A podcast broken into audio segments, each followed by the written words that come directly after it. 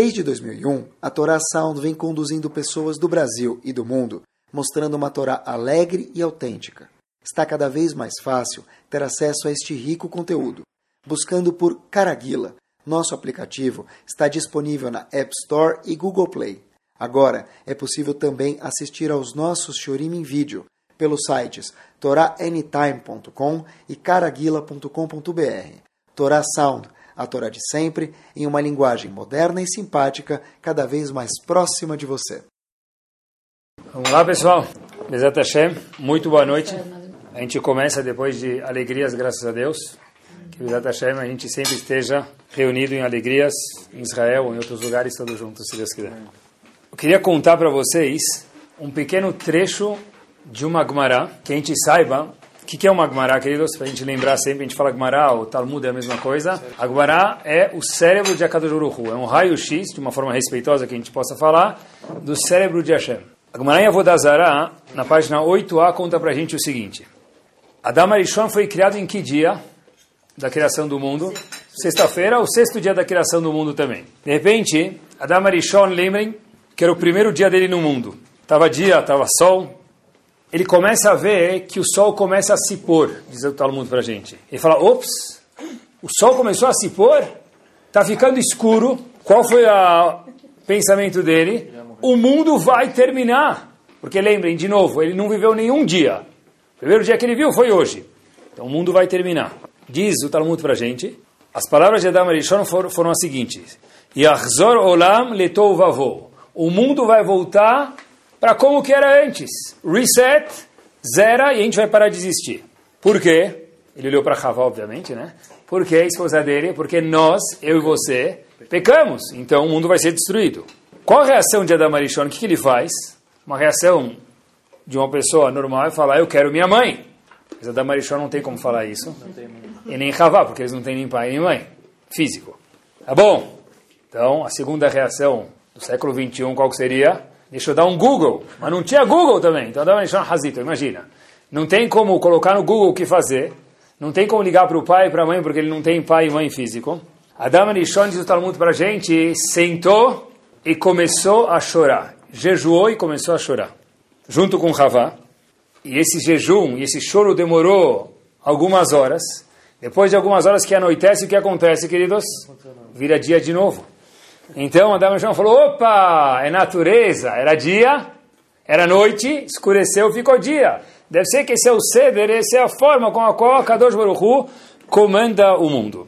E obviamente que terminou o impacto do que ele imaginava que o mundo teria terminado. Mas, de princípio, vamos retomar, Adam Arishon pensou que porque ele e Havá pecaram, o mundo ia acabar.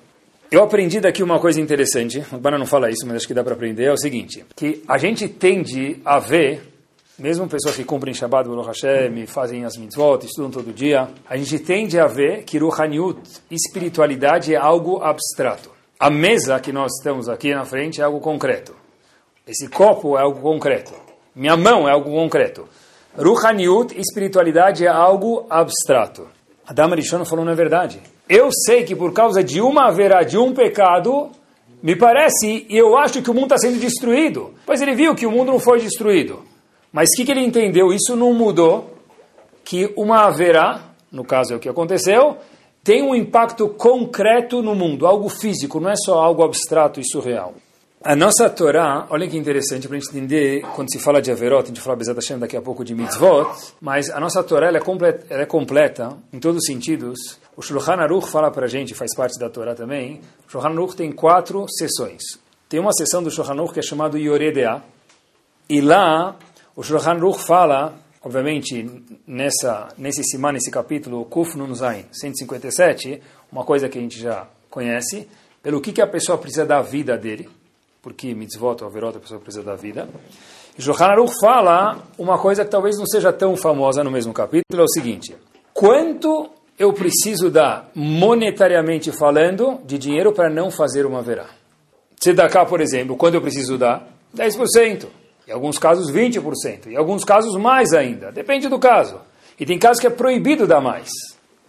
Mas, referente a uma haverá, não transgredir uma haverá, Pergunta o Shulchan Aruch quanto que eu preciso dar. Mesmo, as mesmas Shulchan Aruch escreve como se coloca tefilim, daí por diante a gente obedece, aqui também tem uma lei. Diz o Shulchan Aruch o seguinte, eu copiei as palavras, pessoal, acompanhem comigo. Quanto eu preciso dar? Im yuchal leatzil atzmo bechol asherlo tzarich liten akol velo yavor lotase. A pessoa tem uma obrigação, quer dizer, ele, óbvio que ele tem que tentar fugir de tudo, mas se chegou nesse ponto, infelizmente, que a pessoa tem que transgredir qualquer haverá. Não falou três haverotas mais graves, qualquer haverá. E o custo disso é ou você me dá todo o seu dinheiro, ou você transgride qualquer haverá, lota C, não faça, negativa, a pessoa é obrigada a dar todo o dinheiro dele. Esse é o Malachá no Shulchan Aruch que ninguém discute. Pessoal, presta atenção. O mesmo Shulchan Aruch que falou para gente, quando eu vou cumprir uma mitzvah positiva, comprar um lulav, comprar um tefilim, quanto dinheiro eu preciso dar? Tem um limite de quanto eu preciso dar, do valor da mitzvah, de quanto eu tenho, e não é nem metade do que eu tenho, não é nem um terço do que eu tenho. Referente a uma haverá, diz o Shulchan Aruch para a gente, olha, se o custo for ou dá todo o seu dinheiro, todo o seu patrimônio, ou faz uma haverá, a pessoa é obrigada, nesse caso, a dar tudo o que ele tem para não transgredir uma haverá. Qualquer exemplo. Alguém fala para a gente, ou você come algo não kasher. Ah, então, alguma coisa prática. No século 21, graças a Deus, parece que não é prático, mas houveram história, houveram épocas na vida, na história do povo Yodi. Talvez ou você se converte nas cruzadas, ou você se mata. Houveram outras épocas possíveis que ou você me dá teu dinheiro, ou você vai ter que fazer alguma verá, que não precisa ser idolatria. Não é para salvar a vida, mesmo que a pessoa não, é outra, não, é outra coisa. A gente está falando aqui que a pessoa não vai ter nenhum perigo físico de vida.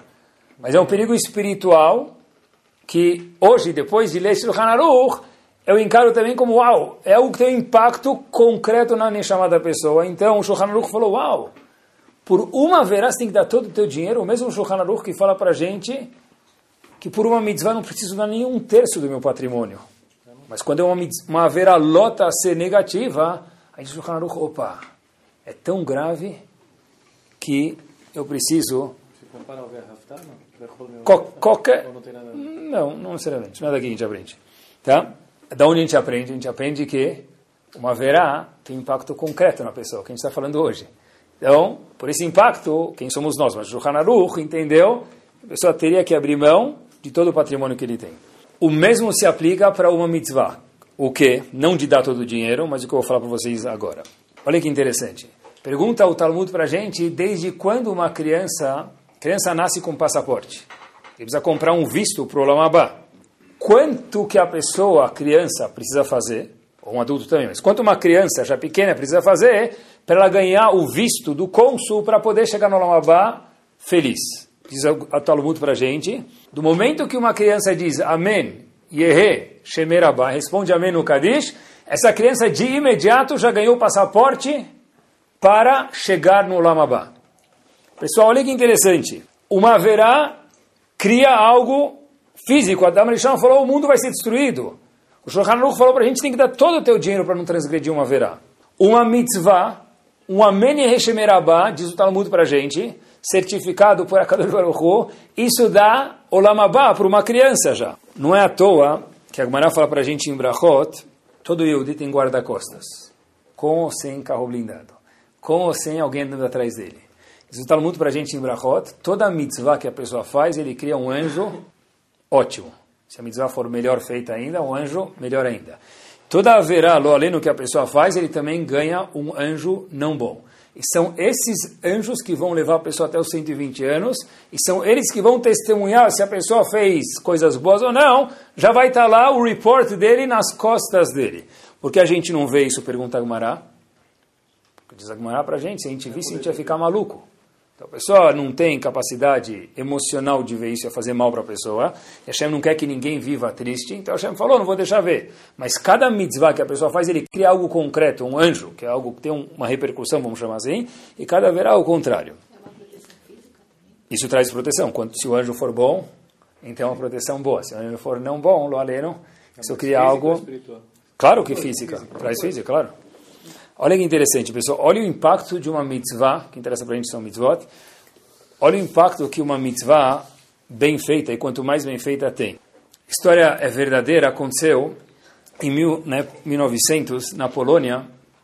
Haná, não tem o sobrenome, mas a história é verídica, Haná tinha muitas questões de emuná, de fé em Hashem, confiança em Hashem, diferente das amigas dela. As amigas já estavam como, vamos chamar assim, o rebanho, indo no caminho certo, e tem pessoas que têm mais questões, como que Hashem faz isso, por que aconteceu isso, por que Hashem faz isso, e tudo tem que ser cuidado, porque cada pessoa é diferente, a gente tem que cuidar de cada um das perguntas que todo mundo tem. Só que essa jovem estava vivendo, naquela época, tinha um monte de ismos no mundo. Movimentos novos. Então, alguém quando tem muitas dúvidas, essas dúvidas não são sanadas, muitas vezes pode acabar participando de grupos assim. Essa Haná, que vem de uma família religiosa, começou a ir participar desses grupos e ia, voltava, e a mãe sabia que não estava alguma coisa indo bem com ela, não estava feliz, não estava satisfeita. Essa Haná não volta para casa um dia, dois dias. A mãe ficou desesperada e sabia que ela foi pega por esses grupos. Eram grupos que gostavam que Eudim se metiam lá e pegavam eles para conquistamos mais um, Yehudi. A mãe dessa menina Haná ficou desesperada ela tinha contato na época com o Rav, um Rebbe, o Rebbe de Slonim. Falou, Rav, o senhor precisa fazer alguma coisa por mim, pela minha filha. Ela desapareceu.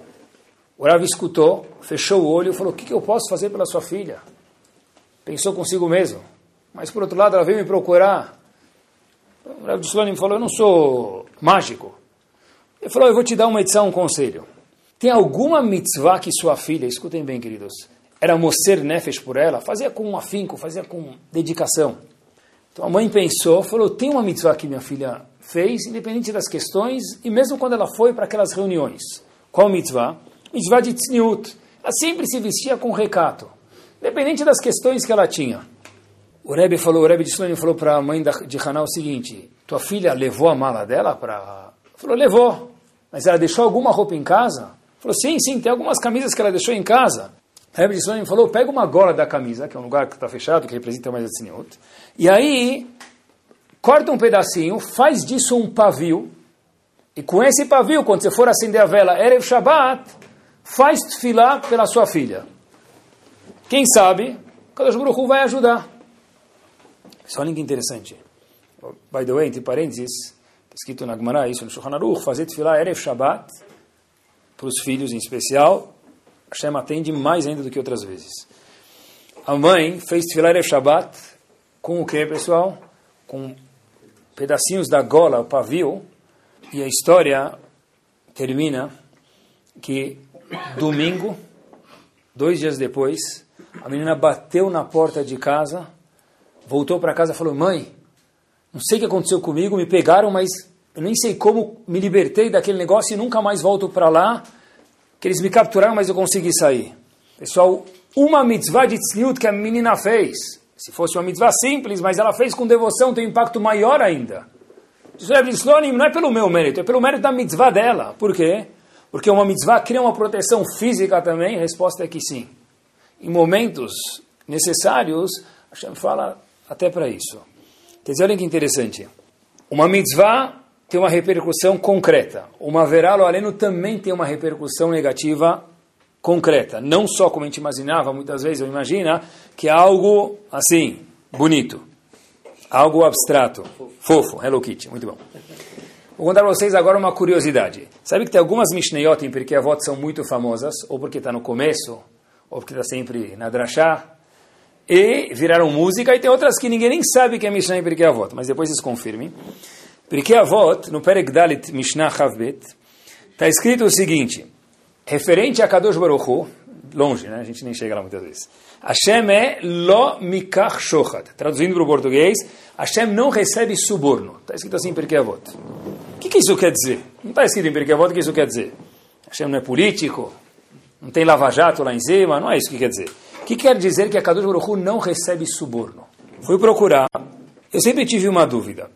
A gente aprendeu na escola, e certeza que é assim. Vamos dizer que uma pessoa tem 300 pontos de mitzvot e 50 pontos de averot. Qual é o status dele?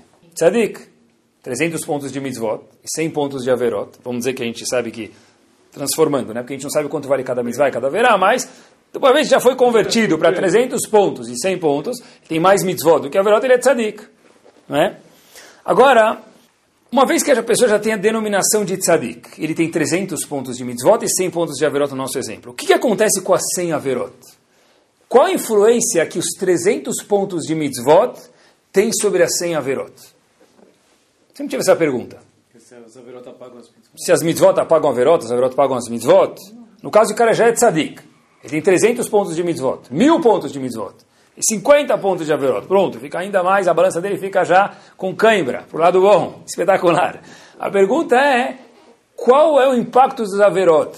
Será que as mitzvot conseguem neutralizar as averot? Será que 50 mitzvot, talvez 100 neutralizam aquelas 50 averot? Pessoal, sempre tive essa dúvida. Eu não queria achar alguma coisa, eu queria ter certeza. Diz o Rambam para a gente, olha que interessante. O Rambam é um comentarista dos Rishonim. O Meir e também um dos eu procurei. Ambos falam isso sobre essa Mishnah em Pirkei Avot. Lomikach shochot. Diz eles o seguinte. Um tzadik que tem 300 pontos positivos e 50 pontos negativos, ele vai precisar prestar contas sobre aqueles 50 pontos negativos. Por que diz o Rambam? Por que diz o Meiri? O Rabbeinu também fala isso em Sharei Tshuva. Por que isso? Olhem, pessoal, olhem que espetacular. Porque na nossa linha de pensamento, o que a gente falou é óbvio. Uma verá criou uma realidade, não criou? Então, como é que uma mitzvah vai apagar essa verá? Nunca vai apagar.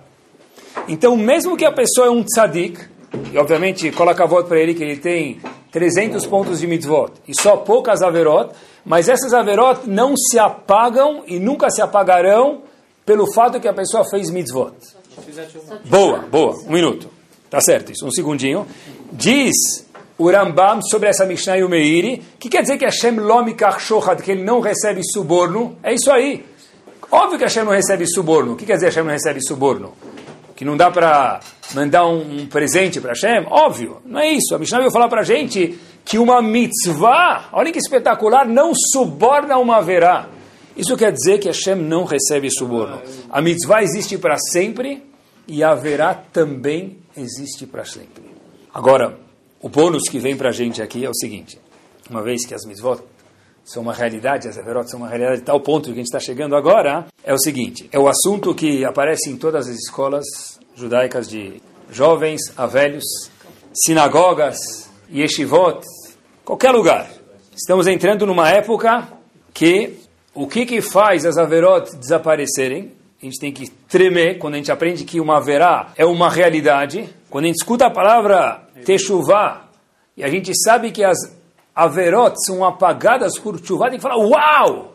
Como assim? Se uma haverá, uma metziut é uma realidade, como é que é possível que algo apague aquilo?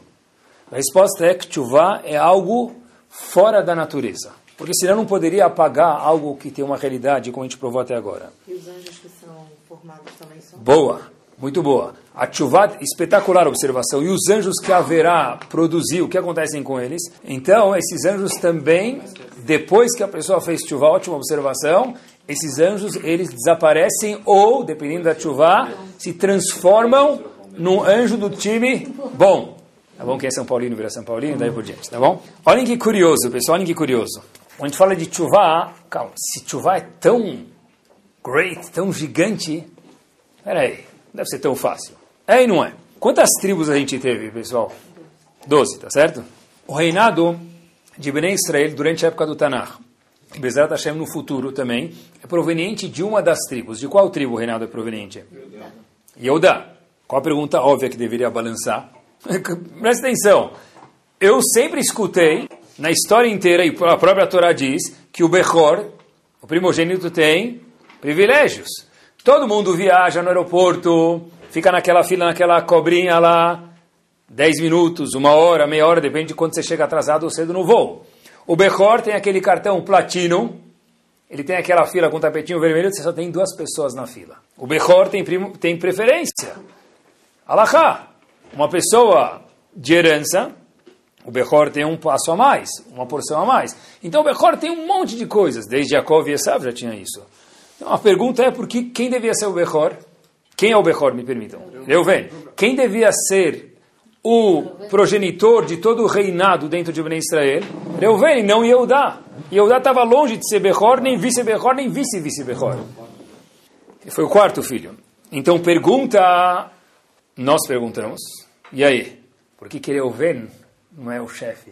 Olha que interessante. O Yalkut Shimoni, e por que, que não foi Shimon, não foi Levi, daí por diante, tá bom? Se não foi Reuven, pode ser Reuven tá, e, e, o segundo, Shimon e Levi, por que só foi Yehudá?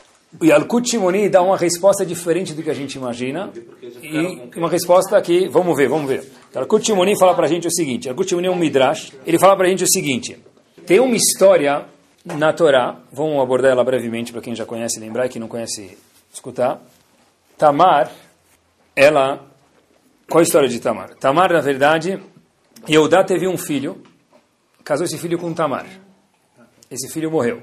O segundo filho, ou irmão do falecido, foi casar de novo com Tamar. Ele morreu. E Yehudá falou: Eu não vou dar o terceiro filho, porque se já morreram dois, o terceiro também vai para o casamento já com Kadish. Não Kadish que a gente imagina do casamento, Kadish de verdade. Ele vai para o casamento e o Kadish, não vou dar pressão. Então eu vou enrolar ela, falou, oh, daqui a pouco, espera meu filho crescer, vamos dar um tempo e tal.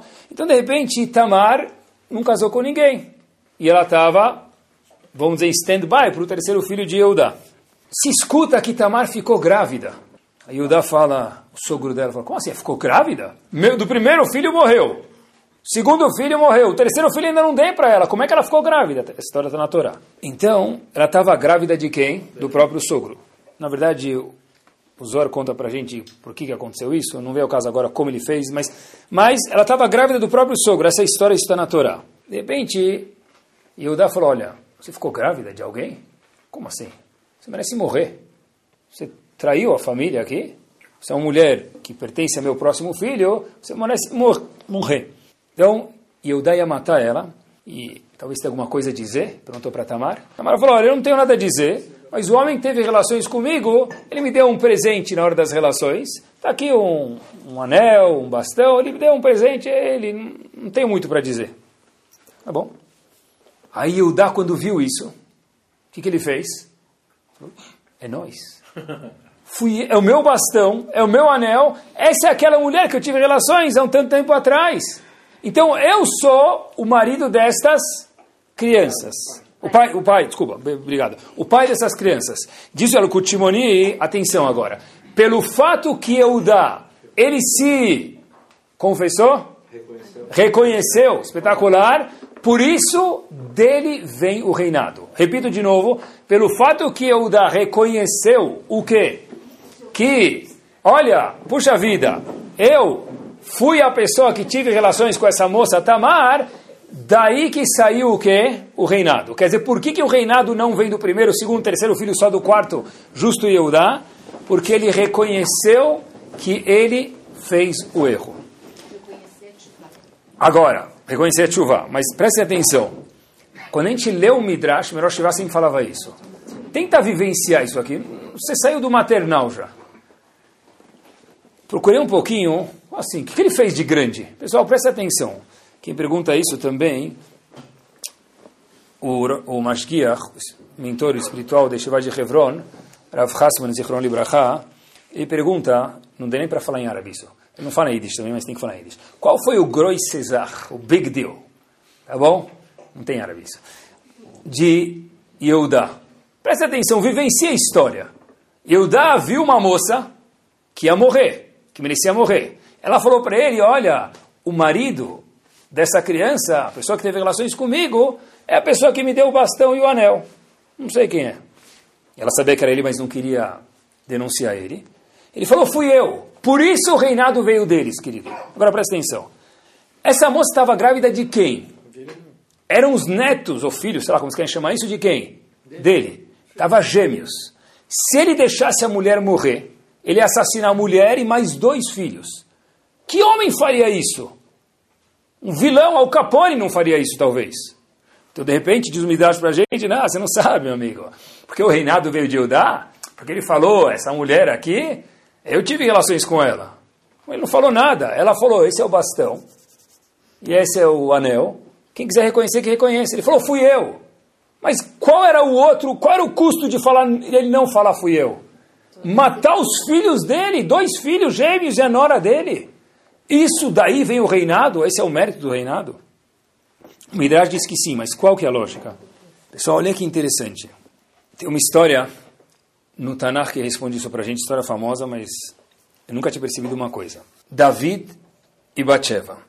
David acabou casando com uma mulher chamada Batsheva, e o, apesar que ela não era casada mais, quando David pegou ela, ela era casada e se separou e depois David também casou com ela, mas parece que David fez alguma coisa não tão delicada, de alguma forma ou outra, para o nível gigante de David Amelech. E aí vem o profeta e fala para David o seguinte, David, como você fez uma coisa dessa? Pegou essa mulher muito rápido, fez de um jeito não tão delicado, no seu nível, David Amelech. O que, que David Amelech responde para Hashem?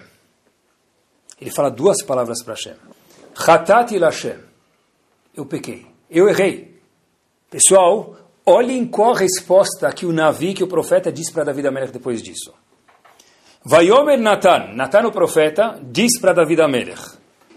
Vayomer Natan el David. Gam Hashem evir chatatcha lotamut. Hashem vai apagar o seu pecado e você não vai morrer. Pessoal, depois que eu vi isso, eu falei, como? Tem um monte de histórias no Tanakh que pediram desculpas e Hashem falou, vou te matar. Você vai perder o reinado. Então Davi Amelech falou, eu errei. Habibi, outros miten, personagens do, do, do Tanakh, outras 200 pessoas falaram, eu errei. E Hashem não falou, tá de boa. Por que que Davi Amelech teve esse prêmio? Pessoal, olhem que espetacular, olhem que espetacular. Se vocês procurarem no Tanakh, abrir o Tanakh, Hatati Lashem, tem um espaço depois vazio no meio do passuco. Davi Amelech falou para o pro profeta, eu errei, Hatati Lashem. Tem um espaço vazio no passuco, buraco, e depois continua o próximo passuco. Um buraco, entre Hatati Lashem e as próximas palavras, um buraco vazio. Não é um erro, todos, Tanakh tem isso obrigatoriamente. Por quê? Pessoal, olhem que espetacular. Davi Amelech falou Hatati Lashem e deixou um espaço vazio, por quê?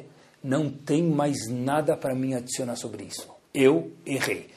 Essas foram as palavras da vida Amelech. Muitos outros personagens no Tanakh também falaram eu errei, mas falam mais eu errei, mas, porém, todavia, contanto, na hora que justifica, Hashem fala, acabou. Davi Amelech falou, Hatat Hashem, eu errei, e tem um espaço, um silêncio que Davi Amelech não adicionou mais nada. É, muitas vezes a gente fala com um jovem, fala, mas por que você faz isso? Não, Rabino, meu pai, culpa do meu pai. Se eu tivesse nascido em outro, outros pais, seria diferente. Por que, que isso é assim? Não, aqui em Genópolis é assim, a sociedade é, tem assim, eu sou assim. É, alguns até falam é culpa do rabino, do, do Vona Cris lá, meu rabino. É ele, ele, que faz eu ser assim, porque ele fala com outro, não fala comigo. David Amelech falou, Hatati Lashem, eu errei. Ponto final, não tem nenhuma justificativa para minha ação. Por isso que qual foi a volta, qual foi o feedback do Navi? Habibi, uau, de imediato, Hashem vai apagar a sua verá e você não vai mais morrer, que é o que merecia ter acontecido com você. Quer dizer, o poder aqui é reconhecer o erro. O reinado veio de Eudá, a gente perguntou qual o big deal. é óbvio que ele tinha que reconhecer. Ia matar os dois filhos dele, a esposa estava grávida de gêmeos, e a nora dele, Tamar. O que ele mais podia fazer? Pessoal, presta atenção. O que, que ele podia fazer? Eu vou falar para vocês um milhão de coisas. O tempo que a gente tem, não vou falar um milhão, mas eu vou falar. Presta atenção. Na verdade, eu até queria reconhecer, mas presta atenção, eu sou Yehudá, um dos filhos de Jacob. Se eu falar que eu que tive relações com essa mulher, que vai ser amanhã no estado de São Paulo no jornal? Manchete de capa. Judeu religioso tem relações com a nora, depois admite somente mais tarde, estava grávida de... Então, Yehudá tinha, diz, diz o Rashiva de Hebron no seguinte, Yehudá tinha 30 milhões de, de racionalizações para falar o quê?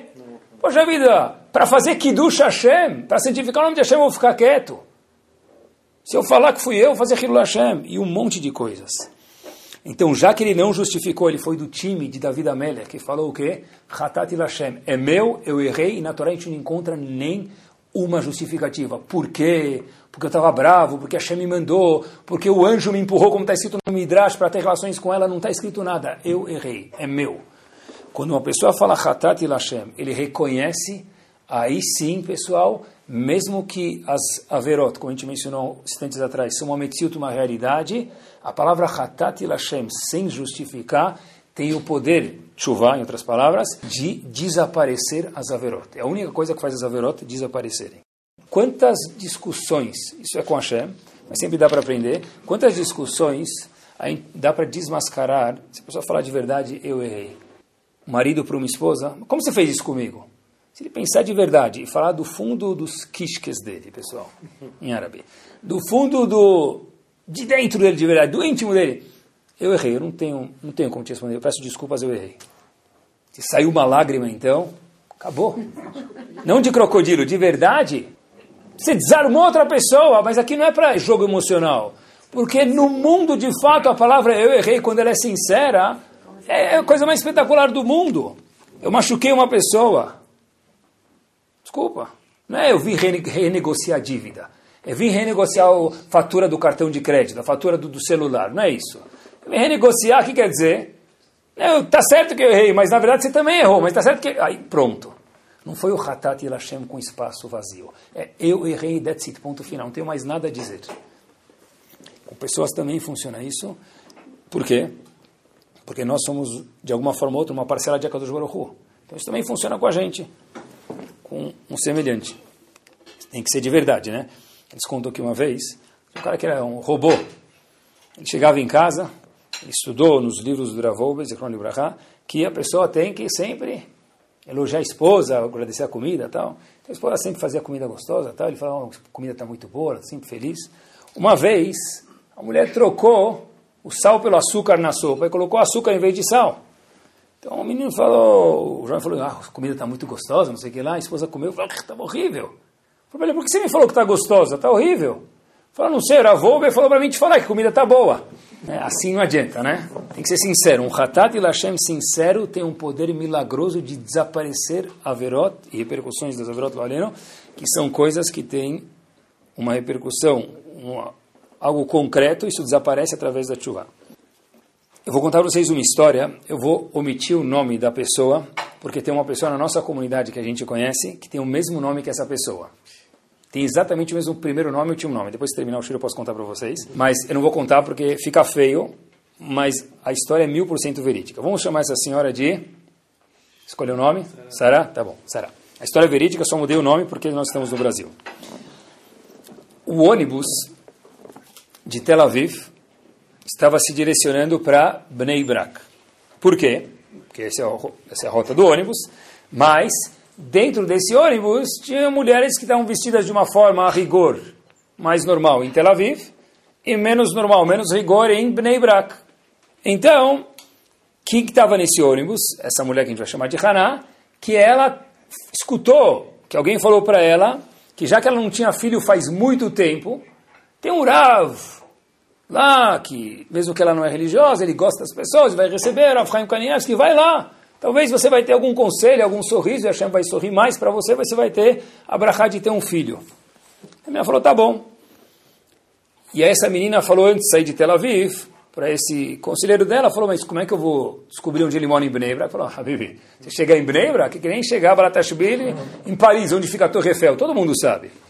Então, quando você chegar lá, Balatashvili, sem comparação, quando você chegar em Bnei Brak, pergunta onde mora o Rav Chaim Kanievski, se dirige a ele. A mulher falou, tá bom. Ela estava vestida de novo com os trajes de Tel Aviv, né, de muitas pessoas lá. E ela chega e pergunta, onde é que fica a casa do Rav Chaim Kanievski? Viu uma criança, o menino viu como a moça estava vestida, falou, com Rav Chaim Kanievski? Vai receber uma mulher assim? Ele falou, olha, você pega aqui à esquerda, vai tudo reto, aí segue o Waze, é aí que você vai chegar lá. Ele mandou ela exatamente para a direção oposta. Estava indo para a Fula, não sei onde é que ela estava indo. Aí, o menino chega em casa fala para o pai, pai, fiz a maior mitzvah do mundo hoje. Fez o quê? Shmirat Enaim. Eu protegi os olhos do Rav Chaim Kanievski. Falou, como, filho? Falou, ah, tinha uma moça indo para lá, estava mal vestida. Eu falei para ela pegar a esquerda e tudo reto. Mandar uns 40 minutos para lá, ela vai ver e depois pergunta de novo. Aí o pai falou, como que você faz isso? Falou, pai, eu fui em prol do Gadolador, mitzvah. Falou, você está orgulhoso de mim, né? Como que eu fiz? Falou, não, estou com vergonha de você, meu filho o gadolador, que ele é um gadolador, um gigante, ele vai saber como lidar com a situação. Você não pode falar para a mulher dar directions errado para ela. Aí o menino ficou mal. Falou, e agora o que eu faço? Quero consertar meu erro. Ir para lá, 40 minutos, eu não vou alcançar ela, nem sei se ela já descobriu o caminho de verdade, até eu chegar em casa, voltar. O menino falou, tive uma ideia. O que, que ele fez, pessoal? Boa! Foi na porta da casa do Rav Chaim Kanievski. Na próxima semana essa mulher deve estar de volta. Ele ficou na porta da casa do Rav Chaim Kanievski, esse menino ficou esperando. De repente ele vê lá, chegou aquela assombração, que era a moça com a qual ele tinha que ligar, lidar agora com ele. Sabia que era o certo, mas ele não sabia o que fazer. Ele falou para a moça, é, eu... É, bom, preciso te falar uma coisa. Eu te mandei para o lugar errado. Era para vir à direita e não à esquerda. A moça falou assim, mas por que, que você fez isso? O que, que eu te fiz de errado? O menino olhou para baixo, começou a sair lágrimas dos olhos dele, falou para essa moça, eu errei. David Amelech falou, Hatati Lashem. Só isso. A parte principal da história não é o que vem agora, vocês estão curiosos. A moça foi lá, foi atendida, na época, Rabanit Kanievski estava viva, quando isso aconteceu, Zichron Libraha. Ela foi atendida, depois de um tempo, não foi nove meses, mas depois de um tempo, ela teve filho. E essa mulher, religiosamente, estava se comportando de outra forma, já estava com um upgrade religioso. E perguntaram para ela, o que, que fez você fazer chuva? Falou, olha, fui muito bem recebida pela Rabanit Kanievski, que é um super pessoa, obviamente, né? o mínimo que a gente pode falar de uma mulher daquele tipo. Mas o que mais me impactou não foi isso. O que mais me impactou foi que aquele menino, depois que mandou embora, que às vezes é normal de uma criança, ele voltou, chorou e falou: Eu queria te pedir desculpas e não falou mais nada. Eu falei: Se isso é o que representa um Yehudi que tem Torá, eu quero fazer parte disso. Pessoal, presta atenção: o que, que é isso? Hatat Lashem. Igual funciona com a Kadosh Baruchu, funciona com pessoas também. Esse é o poder milagroso que a chuva tem. Para a gente terminar, o cérebro do homem, dentro do do, do, do, homem, do cérebro da pessoa, tem algo espetacular que faz, Hashem fez isso, que emocionalmente a pessoa tem uma espinha dorsal também. Quando tem uma espinha dorsal, se uma pessoa torta, se ele está corcunda, tem que fazer fisioterapia, RPG, daí por diante. Emocionalmente também a pessoa tem uma espinha dorsal que ele tem que estar bem com a autoestima dele. O que, que o cérebro da pessoa faz quando a pessoa erra alguma coisa? O cérebro, o que o GPS faz, o que o Waze faz, que eles fazem? Recalculando, racionalizando, racionalizando. Peraí, tem uma razão para fazer isso. No subconsciente da pessoa, a pessoa imediatamente racionaliza isso. Por quê? Porque o cérebro é tão inteligente, ele fala, olha, eu não quero que você, eu próprio, me sinta mal. Então o que eu preciso fazer? racionalizar para a sua espinha dorsal emocional se manter ereta. Olha que interessante. Shlomo Melech já falou isso muito antes do que foi visto na psicologia. De Shlomo Melech, em Mishlei, Perek Tetzain, Pasuk Bet. Ish. Todos os caminhos, as condutas, os atos, os pensamentos da pessoa, nos olhos dele próprio, são coisas límpidas, puras, cristalinas, água Perrier. Uma vez, perguntaram para o Rebbe de Kotsk, mostraram para ele o pasuk Lotanu Ishetamito. O que quer dizer esse pasuk? Que uma pessoa não pode enganar o outro. Não pode enganar o outro. Disse o Rebbe de Kotsk, o din, a tradução do pasuk, a lei mínima é que uma pessoa não pode enganar o outro. Lifnim Mishratadin, que quer mais Hassidut, que quer mais, diz ele, a pessoa não se auto-enganar. Loto no Ishetamito não é enganar os outros também, é não se auto-enganar que o quê? Eu sei onde eu estou, eu sei onde eu preciso chegar. Ah, então quer dizer que eu sou ruim? Não, quer dizer que eu preciso melhorar. Ser ruim quer dizer que eu não tenho valor. Preciso melhorar é que Hashem aposta tanto em mim que Hashem fala, eu estou esperando você melhorar. Sabem quando a gente vai para um hotel, estava no hotel agora em Israel, estava no hotel, atrás, todo sempre tem, a gente estava escrito lá na porta do hotel, o que, que tem logo quando você entra atrás da porta do hotel? você está aqui. Tem uma flecha lá, onde que sai, né? Você está aqui. Esses dias, pessoal é para a gente fazer uma autoanálise, ninguém vai fazer nunca num shiur, isso é a pessoa sozinha. Pensar, o shiur é para instigar a pessoa a fazer isso, mas a autoanálise a pessoa tem que fazer sozinha. É para o seguinte, você está aqui. Fenak, aonde você está? É igual o hotel lá, você está aqui, a pessoa tem que saber onde ele está. Onde eu estou referente a Shabbat? onde eu estou referente a tzniut, onde eu estou referente a como eu me comporto com as pessoas, se eu sei ser um cara sorridente, eu sou carrancudo, se eu sou sensível, se eu sou uma pessoa que é uma pedra, aonde eu estou? Pessoal, no Brasil e no Israel também, olhem que bomba. Essa pérola vale milhões, milhões é pouco. Vi num livro, quando tratava o livro, o assunto de Tchuvah, Veitachen, quero ler para vocês uma frase. Sheyetzer yara yasmin lo mitzvot ba'emim. O Yetzer Hará não se incomoda de proporcionar para ele, homem, ou para ela, mulher, mitzvot a mais nos dias das grandes festas.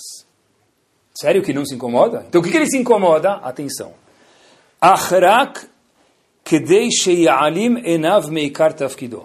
Contanto que você, homem, contanto que nós, homens, ou você, mulher, esqueça do seu objetivo nesses dias. Mas presta atenção, qual que é meu objetivo nesses dias, se não fazer uma mitzvah a mais, ou algumas mitzvot a mais? Diz ele, latzet tov beyoter, mudar. Não é fazer uma mitzvah mais, é mudar. Isso é chuva. Esses dias requerem que a pessoa faça alguma coisa. Não só mitzvot, é o primeiro nível, mas o nível maior ainda é mudar. Só viu uma coisa que não consegui me conter. Olhem para a palma da mão de vocês. Um aluno chamado Azriel Tzipel, do Rio de Janeiro, me contou isso. Estava na Yeshiva, ele me contou essa parte. Estava estudando uma vez um livro de Mezuzah, e lá no livro ele traz, isso não é coisa para mim, quer dizer, não tenho essa capacidade, mas estava no livro, eu olhei, na palma da mão da pessoa tem algumas linhas. Uma representa a riqueza, outra a vida da pessoa, a longevidade da pessoa, e daí por diante, tá bom? Não estamos lendo xícara e a gente não deve procurar esse tipo de coisa, não é para gente. Mas isso é uma medida, uma realidade que tem isso na mão da pessoa. Se você olhar na mão direita, a minha mão talvez um pouquinho mais gorducha, agora estão filmando, dá para ver, tem um mem, percebem aqui um mem? Na mão direita, na palma da mão direita, e um vav. Percebam que tem um mem e um vav. Na mão esquerda tem um vav. Na mão esquerda tem um vav e uma letra tav. Sim? Ele me contou isso. Falou, Rabino, você sabia que tem essas letras na mão? Eu falei, não. Nunca vi que tinham linhas, mas não sabia que tinha essas letras. Mem e Vav na palma da mão direita, e Vav e Taf na palma da mão esquerda. Pessoal, depois que eu vi isso, eu falei para mim mesmo. Está escrito, o Arisa diz, assim traz o Benishai, que a pessoa não deve, não é uma verá, mas a pessoa não deve cruzar as mãos.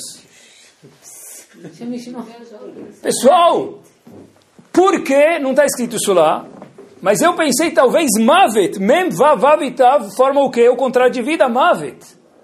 Quando a gente fala que alguém não está fazendo nada em português, o que a gente fala? O cara está de mão cruzadas. De acordo com a Torá Kedoshá, mão cruzadas, Barmenana é o? Mavet, nesses dias mais ainda. Alguma coisa, alguma aeróbica tem que rolar. Pessoal, isso é, mão cruzadas nesses dias é grave. Não de não cruzar suas mãos, não, o ponto é fazer alguma coisa. O que, que dá para fazer chuva? Eu vou dar algumas sugestões para terminar. É o seguinte, pessoal. Eu acho que fazer chuva é o seguinte. Inclusive, sabe, entre parênteses, o Ben Ishai também traz isso com cruzar as mãos. Ele não fala esse negócio de mava, a gente que está adicionando, mas ele fala que a pessoa não deve colocar as mãos para trás e ficar andando assim. Não sei como fazer um Halab, né? Fazer assim acho que pode. Bizer, ou Masbar pode. Mas colocar a mão para trás, ele fala que a pessoa não deve. De novo, não é uma verá, é uma conduta positiva, né? No mesmo lugar que ele fala para não cruzar as mãos, ele fala isso. Bom, sugestão do que... É difícil das sugestões, estou falando comigo mesmo de Tchuvá. Eu acho que um especi, uma coisa especial que a pessoa pode mudar, ou pensar em mudar, trabalhar para mudar, é o seguinte: olhar para o que a gente já faz de uma forma mais refinada. Mudar pode ser parar de fazer verot, pode ser né, outras coisas, mas uma sugestão só é o que eu já faço fazer de uma forma mais refinada, acho que isso também é chuva. Por exemplo, eu já coloco o tefilim Baruch Hashem homem. Eu já acendo as velas Shabbat Baruch Hashem mulher. É dar um sorriso, é força. Ha! Antes de colocar o tefilim. Não deixa ninguém ver como achar que você está ficando louco. Por que você está sorrindo? Porque eu estou colocando o tefilim. Porque eu estou acendendo a vela de Shabbat. Eu tive mais uma semana de vida, Baruch Hashem, e vou ter mais 120 anos de vida se Deus quiser saudáveis. Tô, isso, é, isso é fazer chuva. É olhar para o Knis, para a sinagoga, como um local de oportunidades. Eu posso falar com Hashem, com amigo, é com Hashem também. Eu estava sentado, estava preparando o shiro, eu estava sentado de um lado de um brasileiro que mora em Israel e estava passando duas, três semanas em Israel. Ele falou isso de relance para uma pessoa que estava do meu lado, eu falei, Uau! Eu falei, como é que está morando em Israel? Aí ele falou o seguinte, você acredita? Estava falando com um amigo, depois eu, ele estava conversando, eu fui, né, uma conversa aberta, senão não ia me intrometer. Falei, como é que está lá? Ele falou, oh, vou te dar um exemplo. Você acredita que eu fui no Cris na sinagoga e eu nunca falei de dinheiro na sinagoga? Falei, não acredito. Deve ser que a sinagoga foi inaugurada e ele ainda ou ele foi ele foi entrou mudo lá com Tani de Bur, eu não conheço ninguém. Não fala hebraico. Tá vendo? Vocês já estão racionalizando. Ele falou, eu nunca falei de dinheiro lá na sinagoga, e não só eu. O pessoal que vai na sinagoga vai lá fazer desfilar, estuda, não fala de dinheiro. Olha que espetacular. Tinha outros dois brasileiros do lado. Falou, e a gente? A gente falou, ah, a gente às vezes fala com a Hashem também, né? Tá. So, isso é olhar para o Betacneset de outra forma. Olhar para Kashrut de outra forma é, se eu puder ajudar a Kashrut, ajuda. Se não puder, é, cada vez que eu voltar do açougue, do restaurante, não escreve bobeira. Não Lachonará, fica quieto. Havetz Haim fala taxativamente, fala mal de uma instituição ou de um estabelecimento. E isso vai dar repercussão para o dono que é Yehudi, ou para quem for, que se algum Yehudi está envolvido nisso, isso é Lachonará da pessoa. Então, de novo, isso também é um... É, é, já, já como kasher, já vou no açougue. Dá um sorriso para você mesmo no açougue. E para o cara que te atende também, para ser bem atendido. Né? Eu faço Netilat Yadayim de manhã.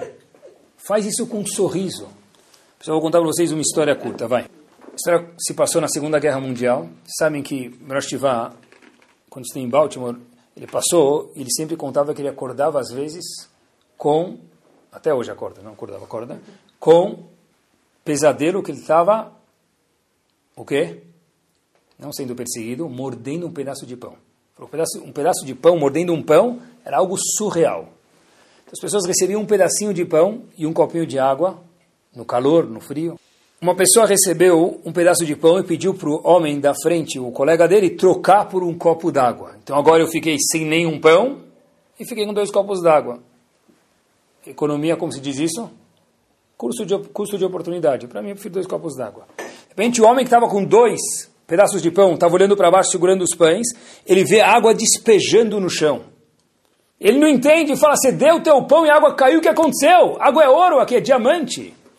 Meu querido, esse senhor se desfez do pão dele para pegar mais um copo d'água para quê?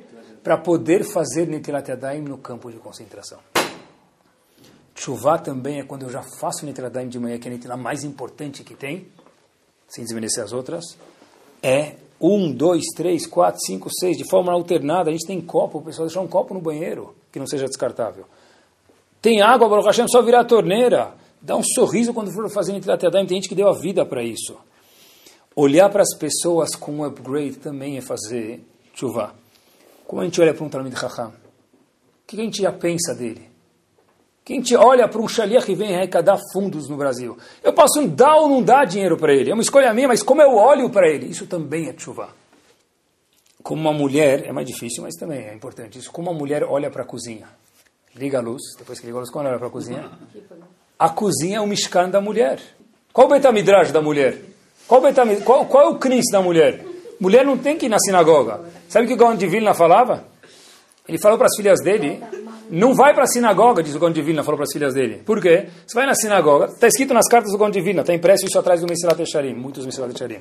O Divina falou, não vai na sinagoga, você vai na sinagoga ver o sapato dela mais bonito que o teu, vai ver o relógio dela mais brilhante que o teu, vai ver o, o a cintura dela dois centímetros menor do que a sua, você vai voltar para casa em depressão. Não vai no Cristo, isso Divina, Gon Divina para as filhas. Rav Chaim Kanievski fala que pode hoje em dia na sinagoga, porque de qualquer jeito a gente já vai para a rua, já vê, já sai, então as mulheres podem ir para a sinagoga. Mas olha que interessante, qual é a sinagoga da mulher? A mulher não precisa nem ensinar a sinagoga. Não precisa, nem Yoshana não precisa. É bom ir, é espetacular, mas não tem obrigação. Qual é o betacresce da mulher? A cozinha. Eu já estou entrando lá, olha para o Mishkan, o meu Mishkan, o meu tabernáculo, o meu betamigdash é a cozinha. Pessoal, isso é chuvá. E última, a reforma cozinha também. Se você formar e está falando disso, teu marido não olha mais para mim. E com esse comentário eu termino. Já que a gente está falando de Tzedakah, e aqui em São Paulo, a gente tem a quantidade, tem uma quantidade grande de pessoas que vêm de novo, aí cada fundos de outros países, especialmente Israel e São Paulo, eu vi, de outros lugares também, né?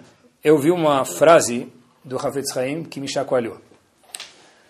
Havetz Haim tem um livro chamado Havat Chesed, e agora a gente termina, ele fala o seguinte, quantas vezes tem leis sobre como fazer bondade? No caso, aquele capítulo estava falando sobre fazer empréstimos. Empresto, empresto dinheiro e pego de volta. Pergunta Havetz Haim, quantas vezes eu preciso prestar dinheiro para uma pessoa? Prestei para ele X. Ele me devolveu. Ele vem de novo, pede. De novo ele devolveu. Cara, quadrigésima vez ele vem numa portaria. Quem está aí? O Gefilte Fish. Meu amigo, já pediu 39 vezes, 40 vezes. Rage. Quantas vezes eu preciso te emprestar dinheiro? Havetz Haim fala quantas vezes ele precisar. Quanto você tem, e o pessoa honesta tem que prestar. Ele adiciona o Havetz Haim, olhem que bom. Eu acho que isso também é chuva quando a gente olha para alguém que vem pedir tzedakah ou vem pedir empréstimo ou o que for. Havetz Haim é o seguinte, se você tem um banco e vem um cliente depositar dinheiro, você tem uma loja e vem um cliente comprar fio, tecido, vem se consultar de oftalmologia e daí por diante. Ele vem e fala o seguinte, olha, eu preciso ter uma outra Eu fiz mil consultas, mais uma consulta. Não é retorno, é mais uma consulta. Eu vim comprar mais um container de fio. Eu vim fazer mais um depósito no banco. O que você vai falar para ele? De novo, meu! Chega! Você vai falar? Não, não precisa mais vir. Eu vou até você a próxima vez. Eu mando a limusine te buscar. Diz o Rafael Haim, depende de como você olha. Olhem que espetáculo. Pessoal, foi uma faca no meu coração isso aqui. Olhem como você olha. Quando você vê que é um benefício para você, Ma'asalam tfaddal, vem aqui mil vezes. Quando você vê que é algo ruim, você fala de novo. Fazer chuva é também olhar de uma forma com upgrade para esses exemplos que a gente trouxe. Que, Hashem, a gente possa ter a mitzvot, a realidade nas mitzvot, poder, ter o poder de fazer chuva e desaparecer as averot que a Baruch dê para a gente, para todo mundo em Israel, somente decretos bons, brachot, rahamim, amém, keniratzon. Torah Sound, desde 2001, aproximando a Torá dos Yehudim e de você.